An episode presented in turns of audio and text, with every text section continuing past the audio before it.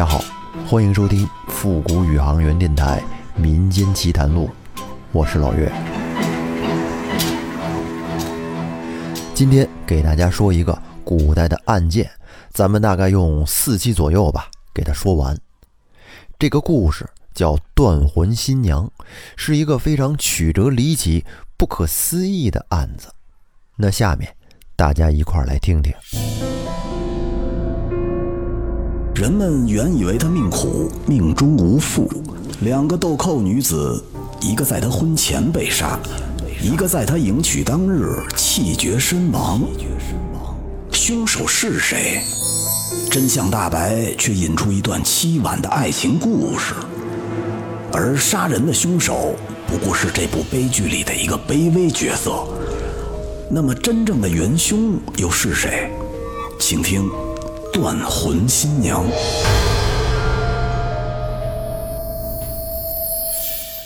这天一大早，何家的老爷由于头天为闺女置办嫁妆，忙的是不亦乐乎，在外边跑了一天，回来的也很晚了。这第二天，天一大亮，还没起床，仿佛就听到屋外边吵吵嚷嚷的。于是他就起来查看外面这是干嘛呢？结果他这一看可不要紧，自己的女儿已经倒在了血泊之中，一命呜呼了。正在他不知所措的时候，街坊邻居也都已经听说了这件事儿，乱哄哄的拥了进来，还有人小声的议论说。好端端的一大闺女，能有什么仇人呢？是啊，就是心再黑，也不应该把人给杀了呀。是，多好的一个人，这说没就没了。哎呀，真是太可惜了。众人正在七嘴八舌的议论着，没成想，猛然间就听一旁的满脸泪水、咬牙切齿的何家二公子荣忠冲上前来，气势汹汹地喊道：“说。”别在这胡说八道！屋里的人全都给我退出去，小心室内摆设，一个都不许碰。等县令来检验。听二儿子这一嚷，何父方才醒过神来，使了好大的劲儿才喊出了声：“啊，不，不光是这一间，就是其他的所有房间，现在都不许任何人乱走动。”荣忠一听。冲着何老爷喊道：“爹，您是不是糊涂了？事情发生在我妹妹房里，为何要连其他的房间也都算上？难道自家的父母兄弟还会有杀人的嫌疑吗？”可是不想，何老爷神情悲愤地说：“哦，都是亲人，嫂嫂不是外姓人吗？那丫鬟不更是外姓人吗？”何老爷说着，就用手指向了屋里瘫坐在地上的二儿媳存姑，以及站立在一旁的丫鬟。此时，众人皆是一愣。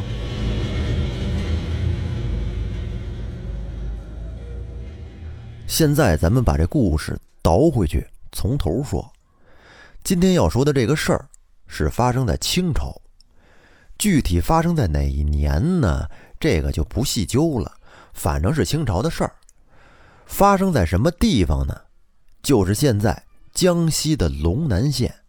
哎，那会儿也叫龙南县，当时是隶属于赣州府。这县城虽然不大，但是由于很多年来没有发生过战争，也没有出现过什么水灾呀、地震呀等自然灾害，再加上南方人大多数都勤劳节俭。头脑精明，又很早就有了经商的传统，所以呢，在当时也是十分的繁荣发达。这就有点像现在的北欧地区，经济发达，人们完全没有生活压力可言。就在这座龙南县的县城里，有一户姓吴的人家，户主叫吴杰清。这个人略通文墨，沉稳笃实。他过了中年以后，家里有了俩钱儿，也想着要在仕途上啊发展一下，于是呢，就在县衙里花钱捐了个小文书。这混上了官差，地位可就跟之前不一样了。吴家在当地虽然算不上是豪强大户，但是也不会被人小瞧轻看。距离这龙南县城三里远的地方有一个小集镇，因为最早是由姓何的哥几个搬到这儿来住的，所以呢，到了当时，虽然别姓的人家也不算少，可是这何氏宗族却仍占了集镇的大多数。因此呢，他们之间只要是稍微聊点先辈的事儿，就总能攀上些亲戚。也就是说，基本上都是跟老何家沾亲带故的吧。这何氏家族中有一户叫何长泰的，从他祖父那一辈起，就听说是因为曾在一起躲避战乱的缘故，而与县城中的吴家结成了世代姻缘。啊，这属于患难之交。因此呢，这两家关系走得非常近。等轮到了何长泰的儿子这一辈的时候，这何长泰早就与吴杰清在两家的儿女还是襁褓中的婴儿的时候，就彼此定下了娃娃亲。也就是说，那会儿的年轻人根本就不可能像现在的年轻人似的可以自由恋爱，怎么可能呢？那都是父母之命、媒妁之言，恨不得你还在娘胎的时候就给你把这亲事都安排出去了。眼瞅着这一年，吴杰清的女儿吴存孤已经到了出阁之年，而何长泰的二儿子何荣忠也早就到了婚娶的年龄。因此呢，他们两家一商量，得就开始吧，共同选择了一个良辰吉日，决定给这一对新人完婚。很快就到了结婚的日子，何家雇了十几个吹鼓手。一路上是鞭炮开路，鼓乐紧随，花轿附后，迎亲的人个个是披红挂绿，花枝招展，容光焕发，直奔城中的吴家而来。而这个时候呢，这吴家也早有仆人来报说，迎亲的队伍已经到城中了。吴家这老夫妇俩见自己含辛茹苦养了这么大的女儿，马上就要远离自己，嫁到何家去做儿媳妇了。不由得十分难以割舍，可是怎奈男大当婚，女大当嫁，这也是自古以来的人之常情，是不是？故而呢，虽然心中有些难过，可是这毕竟是大喜的日子，脸上也不由得布满了宽厚与慈祥的笑容。吴老太太是边为女儿梳妆打扮，边叮嘱女儿过了门以后应该注意这个，注意那个，怎么伺候好丈夫，如何孝敬好公婆等等诸如此类的话吧。倒是这吴家大小姐存姑脸上的泪水是一会儿擦一下，一会儿蘸一下的，也不知道是因为兴奋呢，还是舍不得父母，反正就是没见什么笑模样。正说话间，花轿就已经到了家门口。不一会儿，媒婆就领着何氏夫妇满脸堆笑的走进了院中。可能有人说了，这吴家跟何家不是自己定的娃娃亲吗？那自己直接办事儿不就完了？还要媒婆干嘛呀？我跟您说，那会儿啊，像这种情况，这媒婆的作用其实就跟现在的经纪人差不多。有些双方家人不好提的要求，不方便直讲的什么礼数之类的，就得有个人在中间协调传话。一是亲家之间不会显得很尴尬，二来呢，出了什么岔子也可以推给媒婆。反正大概就是这么个意思吧。吴家老爷吴杰清一看，赶紧和夫人一块迎了出去。亲家相见，自然是一番亲热的寒暄。而随后呢，又过了最后一批彩礼，何家的二公子荣中就大步迈入了厅堂，慢慢的搀出了已蒙上红盖头的新娘子，给送上花轿。要不得说是大户人家呢，这吴家他不仅给女儿陪送了许多的嫁妆，还有专门从自家送了个姓高的丫鬟，跟着小姐一块儿到丈夫家。专门的伺候小姐。这时候，按照风俗，招待迎亲的吹鼓手的酒席也已经吃喝完毕。于是呢，何家一行人抬起花轿回到集镇上，当天就拜了花堂，入了洞房，就这样又成就了人世间的一宗美满姻缘。这何家老爷子，也就是何长泰，他们家有好几十亩地，每年春耕夏作秋收，打下的蔬菜、谷物、杂粮是十分可观，家里边吃的、喝的、穿的、住的应有尽有，非常富足。而且呢，在田地劳作之余，由于何长泰正当中年，身体强壮，又巧于算计。所以呢，还经常兼做一些小生意，出门贩一些布匹呀、盐巴呀之类的生活用品，收入可以说是颇丰。所以他们家在当地可以算得上是比上不足，比下有余。谦虚点说吧，也得算是个小康之家了。这何氏夫妇膝下有两个儿子，一个闺女。大儿子荣良老实厚道。没什么心眼儿，再加上他小时候何家当时还不怎么富裕，因此呢没有钱读私塾。等他长大以后再想读书那就晚了。所以说，除了体格不错，也没有什么其他突出的优点。每天就知道下田干干农活，话也不多，就跟个闷葫芦似的，成天闷声不响。所以这何长泰何老爷也从来不对他寄以厚望。到了二十岁那年，给他娶了城中张氏家的女儿为妻，又给他分了十多亩耕地，让他搬出去自己住。这小日子过得虽然说不怎么好，但是也可以自力更生。倒是这何家的二儿子荣忠，从小就聪明伶俐，在家非常讨何老爷两口子喜欢。他在外玩的时候，也总是扮演孩子王之类的角色。非常有心眼儿，用现在的话来说，就是既有情商又有智商，是深得何长泰的器重。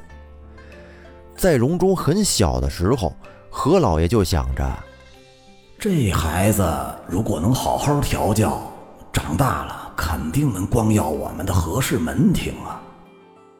转眼间，这荣中长到七岁那年，何家已经稍有了一些积蓄。何长泰就将二公子荣中送到了本集镇上唯一的一家私塾。临走的时候，还特意嘱咐他说：“忠儿，你听爹跟你说啊，你到了那儿要听先生的教诲，不得调皮捣蛋，认真的给我读书。爹的希望，何家的希望，可都寄托在你小子身上了，可不能让爹失望啊。”您别看这小荣中虽然这会儿年纪尚小，但是他也竟然像大人似的眨巴眨巴小眼睛，口气严肃地回答道：“爹，请您放心，忠儿都已记下了。”何长泰一听十分高兴，得意地想：“哎，这孩子真懂事儿！你看这么小的年纪就这么会说话，这还挺懂理儿。这读书的成绩将来一定差不了。”你看这劲头，随我不像他哥似的，随他妈。果不其然，小荣中虽是上学来迟了十几日，可是学业却长进飞快。就这么说吧，先生讲的还没放学，他就都已经记住了，甚至可以倒背如流。先生没讲的，他也早已经都通读了。而越是这样的孩子，先生是越喜欢。所以呢，也经常给他吃小灶，而他的成绩也就自然的和别的同学拉开了很大的差距。这一年下来，他竟然成了全集镇的第一名，这可给何长泰高兴坏了，真是逢人便讲，见人就夸。这不，这天走大街上看见了张爷，张爷朝着何老爷打了个招呼：“哟，这不何爷吗？”哟，张爷，呃，您这吃了吗？没吃，上我们家吃去。我这正要打酒去呢。何爷，您这是遇到什么喜事了？哎呦，这可是天大的喜事啊！您还不知道呢吧？我们家钟儿又考了第一呀！是吗？给您道喜啦！给您道喜！哎，他吴叔，您老人家知道吗？我们家那乖巧的钟儿可是咱镇上第一名啊！哎，陈老板，陈老板，呃，我们家钟儿可是咱这片最有出息的后生了。呃，这不是先生说了吗？他又考了一第一名，您得给我打壶酒，啊，不不，得给我打两壶。就这样，等小荣中长到了十八岁的时候。就已经胸怀大志，一心想要参加科举考试，想中个状元、进士之类的，到朝中做官，那得多神气呀，耀武扬威的。因此呢，他读书也就更加刻苦，对他何家的那些生意田产也不加理会。何老爷见状，心里就琢磨：这荣中虽然是有些聪慧，学习又格外用功。不过长大了，这几年的成绩却不像小时候那么好了。如今他这一门心思想要通过科举考试出人头地，恐怕未必会天随人愿。况且这三百六十行，行行出状元，应该开导开导他。而且现在何家的家业已兴，就是不做官，随他外出做些生意。不也是同样在人前显贵，眼界开阔吗？何长泰何老爷他是个精明之人，他深知道功名利禄、官场不易，这考取功名也并非是件容易的事儿。本来是想给儿子留条后路，几次对儿子荣中是明说暗示、旁敲侧击，怎奈这荣中啊，意志还挺坚决，竟然丝毫不为所动。依然是每天用心苦读。咱们得说，在那个时代，士农工商人分三六九等，你不管家里边是有条件的还是没条件的，都想着能够走入仕途，一步登天。像何家这样的家庭，甭管是有钱没钱，社会地位并不高，想要说改变门庭，唯有考取功名。可是要不说这人吃亏受苦，一定得趁早。太一帆风顺了，以后经不住打击。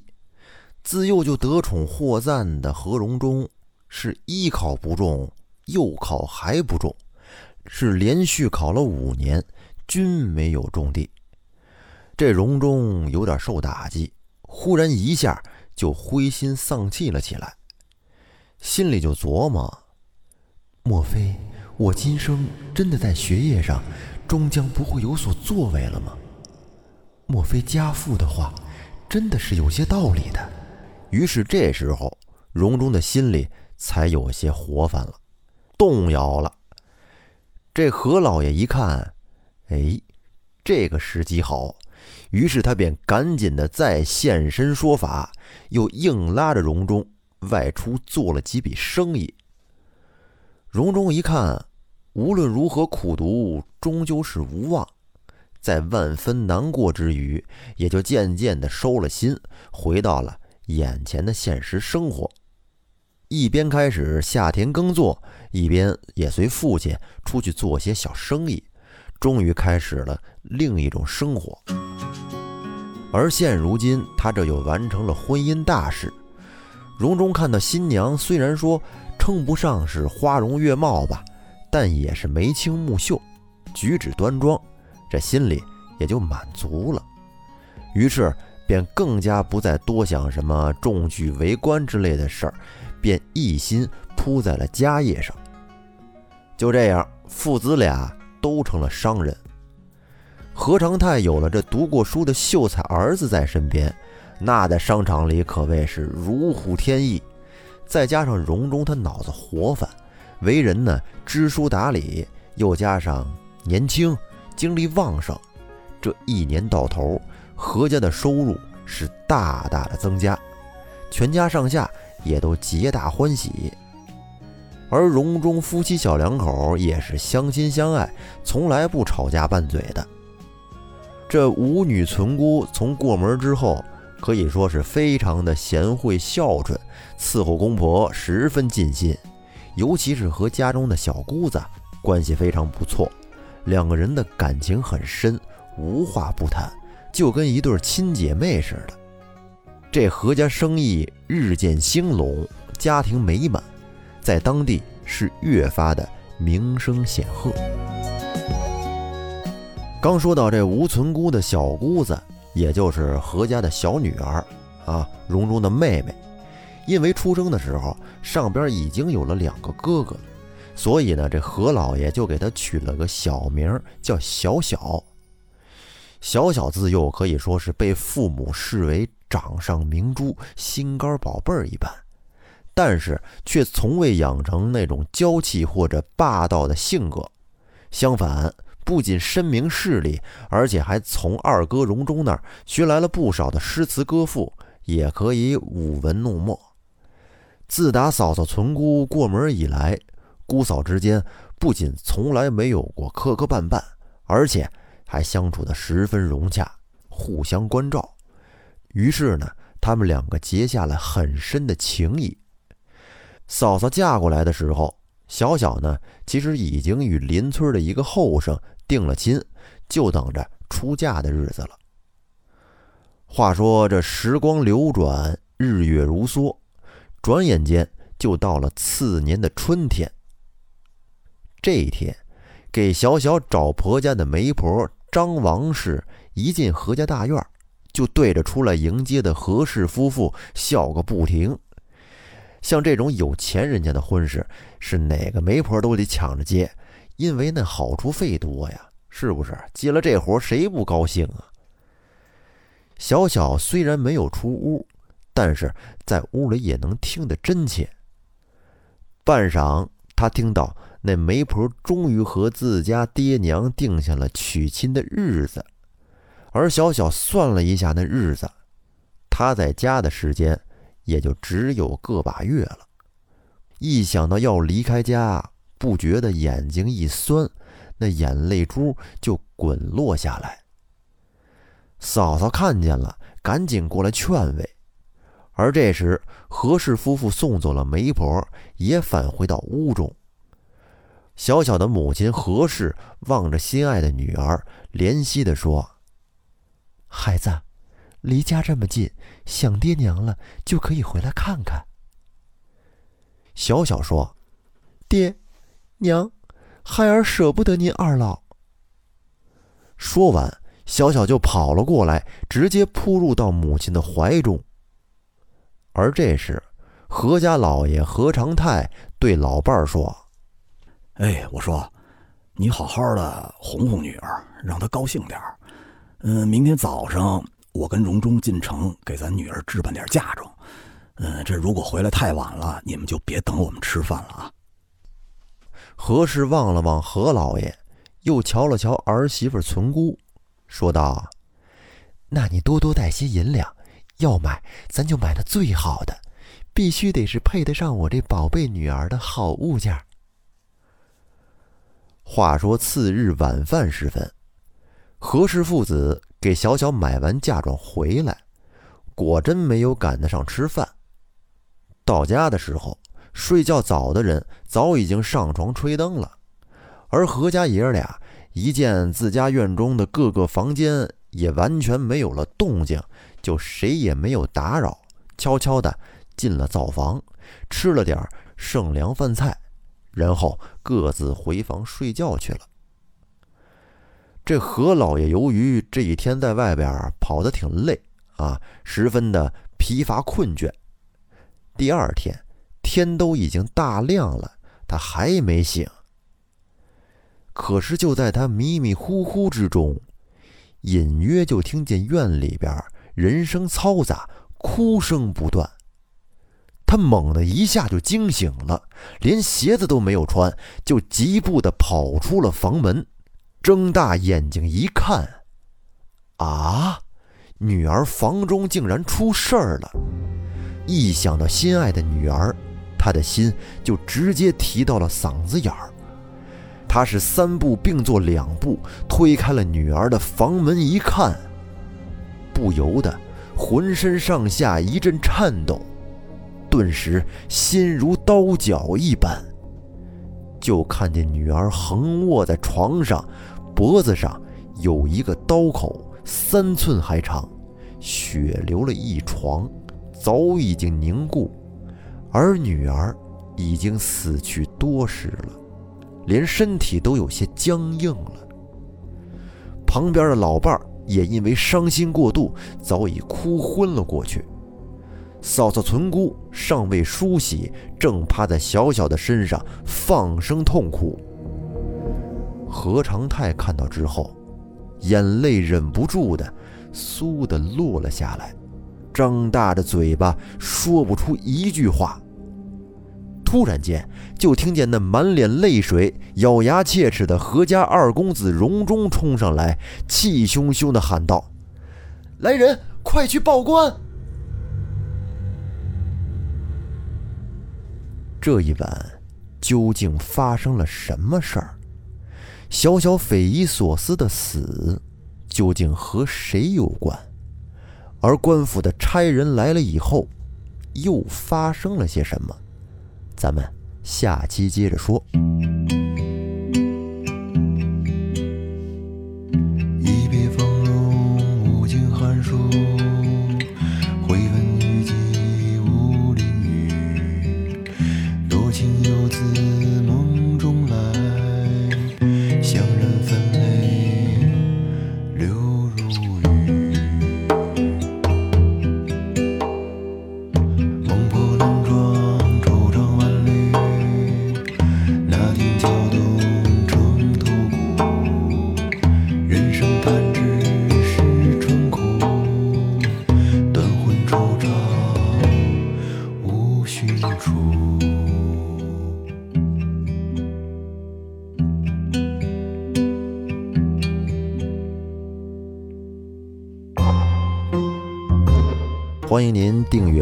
并关注主播，在节目更新之后，您会第一时间收到消息，并且呢，如果您想提前收听后面的节目，可以加入我们的洗米团，拥有抢先听的权益，并且可以免费收听本张专辑内所有的单期精品付费节目。